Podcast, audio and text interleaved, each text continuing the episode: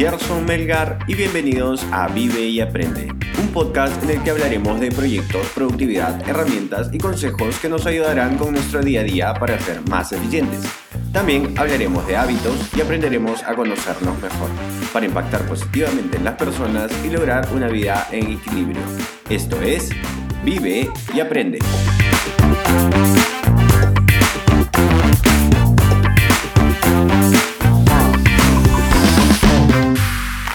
Este es el episodio 31 y hoy tenemos la tercera parte de En 100 años todos muertos.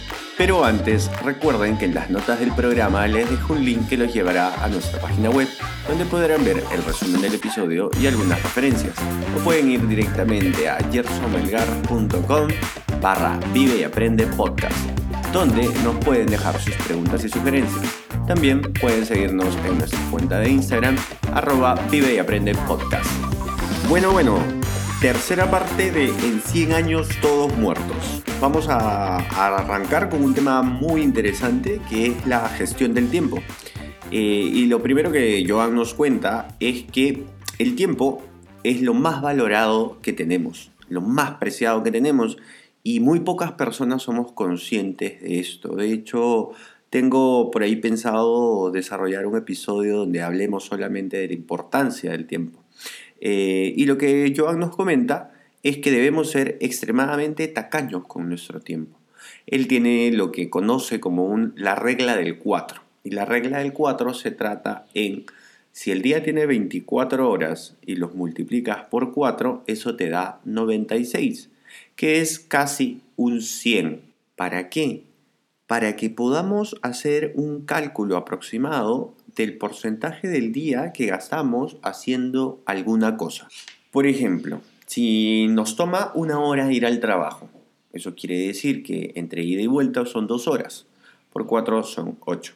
Quiere decir que el 8% de nuestro tiempo disponible del día lo estamos tomando para transportarnos para ir a algún lugar.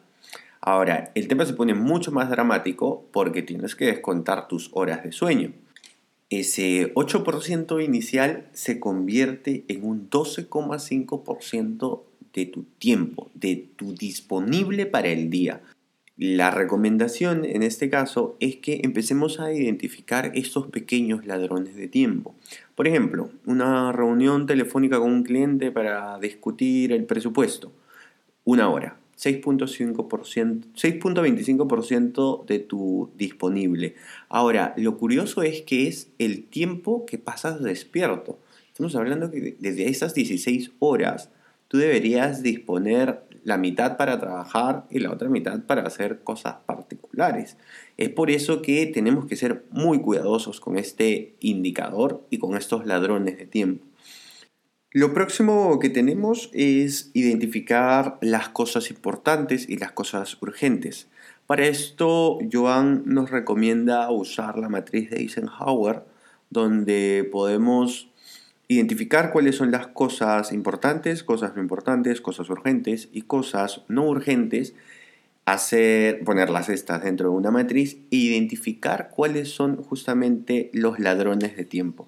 Esta matriz nos va a ayudar a tomar decisión sobre lo que es importante, sobre lo que tenemos que tomar acción en ese momento, lo que podemos delegar, lo que podemos eh, planificar. Es muy interesante el concepto de la matriz, así que les recomiendo que le den una revisión. Lo siguiente que Joan nos propone es una técnica que se conoce como el time blocking. Básicamente es separar horas del día para hacer ciertas actividades. Debo confesar que yo la utilizo bastante. Eh, digamos, no sé, eh, si empiezas tu hora laboral a las 9, es de 9 a 11 ciertas actividades, de 11 a 1 otro tipo de actividades. Refrigerio, eh, volviendo al refrigerio de 2 a 4 otro tipo de actividades y de 4 a 6 otro tipo de actividades. Cosa que tienes identificados en ciertos bloques de tiempo qué es lo que vas a hacer para que ciertas actividades no estén interrumpiendo alguna acción que tú estés haciendo. Por ejemplo, tienes planificado responder correos al inicio de la mañana y al final de la mañana. Eso quiere decir que si te llega un correo al mediodía, no deberías responderlo. Hay la salvedad también de que debes tener espacios para responder urgencias. En cada bloque de tiempo hay un espacio de tiempo en el cual vas a poder responder algunas cosas urgentes. Es muy importante también tener este espacio para cosas urgentes. El siguiente capítulo nos habla de algo que creo que va a ser muy debatido y es la seguridad de un empleo. Empezamos con cuántas veces hemos oído de la seguridad de un empleo versus la inestabilidad de emprender. Y es muy curioso el concepto que tiene Joan en este caso. Nos habla de estadística y que la economía es cíclica, de acuerdo a los ciclos de Junglar y Kondratiev, que duran aproximadamente entre 7 y 56 años respectivamente. Esto hace que la economía tenga épocas buenas y malas. Algo que me marcó mucho que nos comenta Joan en el libro es que a lo largo del tiempo las empresas son las que perduran y no los empleos de las personas. Y es por eso que nos dice que tener un trabajo no es tener inmunidad ante cualquier evento externo. Y aquí nos habla de algo muy importante, que es el factor de riesgo máximo. ¿Qué es el factor de riesgo máximo? Por ejemplo, si tenemos cuatro clientes y ambos clientes facturan lo mismo, eso quiere decir que si perdemos un cliente, lo máximo que vamos a perder es el 25%. En otro ejemplo, tenemos cinco clientes, pero un cliente factura el 50% y los otros clientes facturan un 12,5%. Eso quiere decir que nuestro factor de riesgo máximo es del 50%. ¿Por qué? Porque la mitad lo está facturando un solo cliente. En este segundo escenario es mucho más peligroso porque nuestro, porque nuestro factor de riesgo máximo es mucho más elevado. Y la pregunta que nos deja Joan es, hagamos el cálculo de un trabajador dependiente. ¿Cuál es su factor de riesgo máximo? Y claro, es del 100%. Y Joan termina diciéndonos que decir que un trabajo convencional es más seguro que emprender no es cierto. En el siguiente capítulo habla de la estrategia, digamos, de un emprendimiento. Crear, crecer, monetizar. En este framework, la primera parte es crear. Y lo que yo nos recomienda es que te especialices, que elijas un nicho y te conviertas en la persona de referencia de ese nicho. Una vez que tengas el nicho definido, el siguiente paso es crecer. Y para esto, el único medio posible es la constancia. Te recomienda que establezcas una metodología, un calendario editorial, para que puedas, digamos, setear tus publicaciones y el contenido que vas a estar comunicando constantemente. El tercer paso es monetizar. Y para monetizar existen muchas formas. Puedes generar eh, contenido premium, puedes generar algún producto y venderlo a través de un e-commerce, o puedes generar ingresos por publicidad. Digamos que existen muchas formas de cómo hacerlo. En el siguiente capítulo, Joan nos habla de los socios y nos recuerda estas frases populares como si quieres ir deprisa, ve solo, si quieres ir lejos, ve acompañado. Y el primer tema es familia y amigos. Y empieza con una frase que nos dice, quien tiene un amigo, tiene un tesoro. Pero recuerda que la frase no dice, si tienes un amigo, tienes un socio. Y esto es para que seamos cuidadosos. Joan también nos dice que debemos ver una sociedad como un enamoramiento. Si tienes un buen amigo con el que vas de cervezas y las pasas bien, no te vas a vivir con él. Solo pasan un buen momento juntos. Y yéndonos para el lado negativo, imaginemos que el proyecto sale mal. Al final vamos a terminar perdiendo un amigo. Y esto es el lado bueno. Imagínense que lo llevamos al ámbito familiar y resulta que tenemos un proyecto malo con un familiar al que hemos elegido. ¿Cómo van a ser esas reuniones familiares? Bastante incómodas, ¿no? Así que debemos ser muy cuidadosos cuando decidamos trabajar con familia y amigos. Lo otro que yo nos recomienda es encontrar o buscar socios complementarios con habilidades diferentes, con mayor experiencia em, o socios coincidentes, socios que compartan la misma visión que tú, los mismos ideales, las mismas motivaciones, el mismo nivel. Es muy importante tener en cuenta eso y nos recalca de que siempre debemos tener un pacto de socios, dejar siempre escrito en un papel qué es lo que va a hacer cada uno y cómo se van a desempeñar y cómo van a sumar durante un proyecto a lo largo del tiempo. Luego viene un capítulo muy importante que creo que lo podemos desarrollar en un episodio por completo, que es el Lean Startup y es un concepto en el cual nos recomienda empezar con lo mínimo y ir mejorando poco a poco. Lo primero que debemos saber es un concepto conocido como el producto mínimo viable. ¿Qué es el producto mínimo viable? En palabras simples, es el producto que te genere menor esfuerzo, pero que te permita recabar la mayor información de parte de tus clientes. Un ejemplo que Joan nos da es el ejemplo de Sapos con Z y WP, la zapatería online más grande del mundo. Para lanzar su negocio, ellos tenían dos opciones. Lanzar su página web, buscar una gran variedad de zapatos y, claro, les hubiera costado tiempo y dinero. Pero decidieron ir por otro lado. Buscaron las zapaterías locales, le tomaron fotos a los productos y lanzaron la página web. Inmediatamente vieron que había una gran aceptación, validaron la demanda y se lanzaron con el negocio. Una de las recomendaciones que nos deja es que no esperemos el momento perfecto o el producto perfecto. Primero, porque la perfección no existe y segundo, porque vas a arriesgar mucho tiempo y dinero. En el libro nos da un ejemplo gráfico de cómo deberíamos tener nuestro producto mínimo viable, así que voy a tratar de traducírselos. Digamos que queremos validar la demanda de vehículos, de transporte, ¿ok? Y nuestro ideal sería un carro, pero queremos validar la demanda, si la gente necesita trasladarse o no. Nuestro producto mínimo viable tendría que ser, o deberíamos empezar no sé, con una patineta, de tal forma que veamos que la gente en realidad lo usa y lo necesita.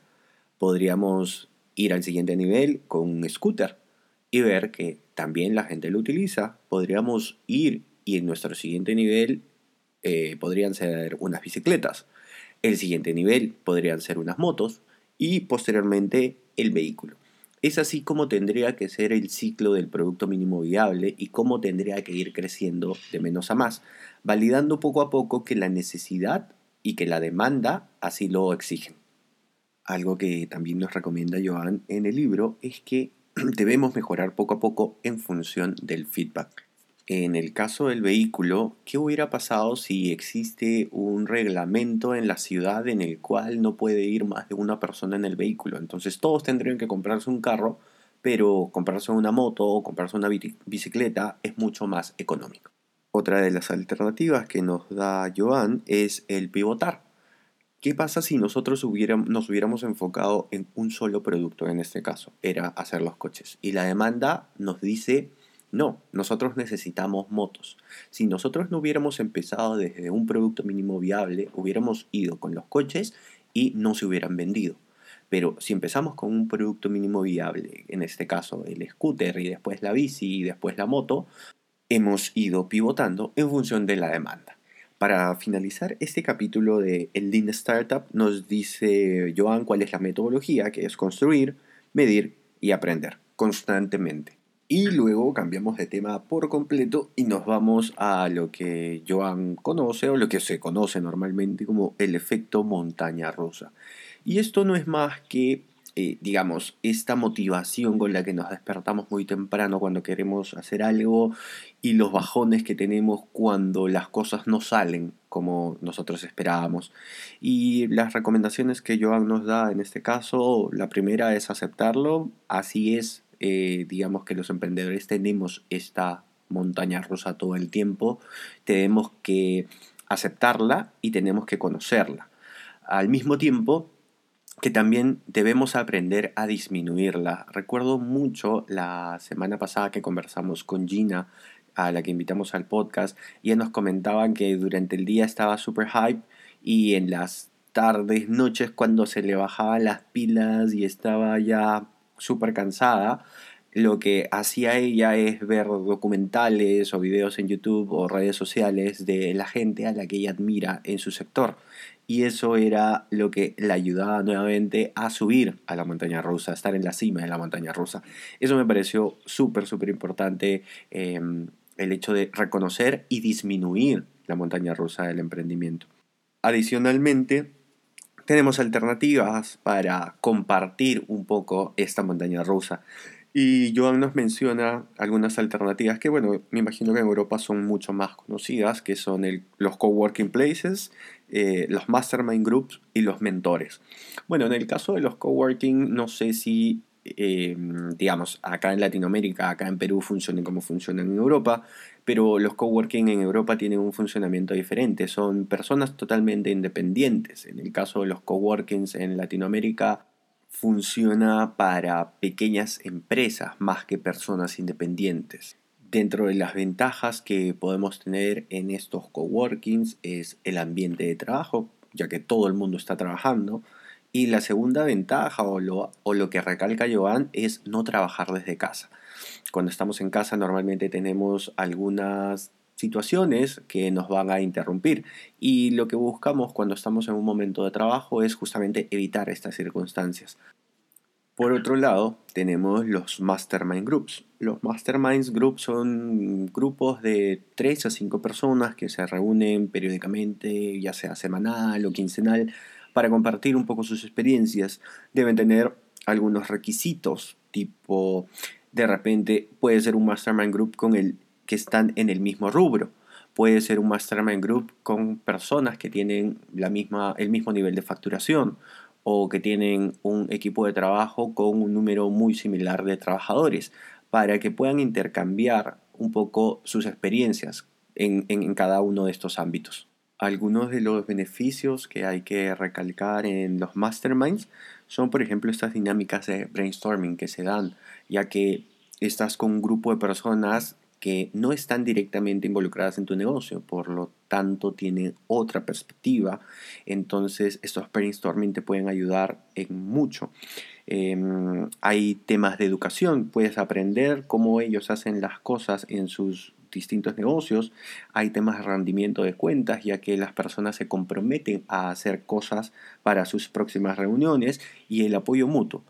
Así que el tema de los masterminds es algo que recomendaría mucho. Otra de las ayudas que tenemos para mitigar la montaña rusa de los emprendedores es el tema de las mentorías, ya que si pudiéramos contar con una persona con mayor experiencia y mayor conocimiento en el rubro o en algún tema particular en el que tenemos falencia, sería de mucha ayuda para nosotros. En otro capítulo, Joan nos cuenta de la importancia de decir que no y a quiénes decir que no nos dice que hay que decir que no a los clientes venenosos, esos clientes que normalmente nos hostigan, estos clientes con los que no nos gustaría trabajar, esos clientes que cuando los atendemos, cuando suena tu teléfono, bueno, quisieras colgarles o no quisieras contestarle. También hay que decirle que no a los clientes tacaños, los clientes que exigen mucho de ti, mucho de tu tiempo, mucho esfuerzo y no están dispuestos a pagar lo que tú les estás exigiendo. Por otro lado, y yendo ya hacia nosotros, es decir que no si no es lo tuyo. En algunas ocasiones hay temas en los cuales no somos, no estamos especializados o no tenemos un producto que pueda llegar a suplir las necesidades del cliente, debemos aprender a decir que no para enfocarnos en lo que somos buenos, en lo que estamos especializados. La reflexión final es decir que no para decir que sí. Si decimos no a los clientes venenosos, vamos a decir que sí a los clientes buenos. Si decimos que no a los clientes tacaños, vamos a poder decir que sí a los clientes generosos. Si decimos que no a lo que no es lo nuestro, a lo que no sabemos, podemos decir que sí a lo que sí sabemos. Y bueno, acabo de ver el cronómetro, el reloj y ya hemos pasado los 20 minutos, así es que vamos a parar acá y nos vemos la siguiente semana con la cuarta parte de En 100 años todos muertos. Hemos llegado al final del episodio. Recuerden que pueden dejarnos sus preguntas y sugerencias en jeffersonmelgar.com. Muchas gracias por suscribirse, por dejarnos su valoración y por acompañarnos hoy. Y ya saben, vivan y aprendan mucho. Thank you.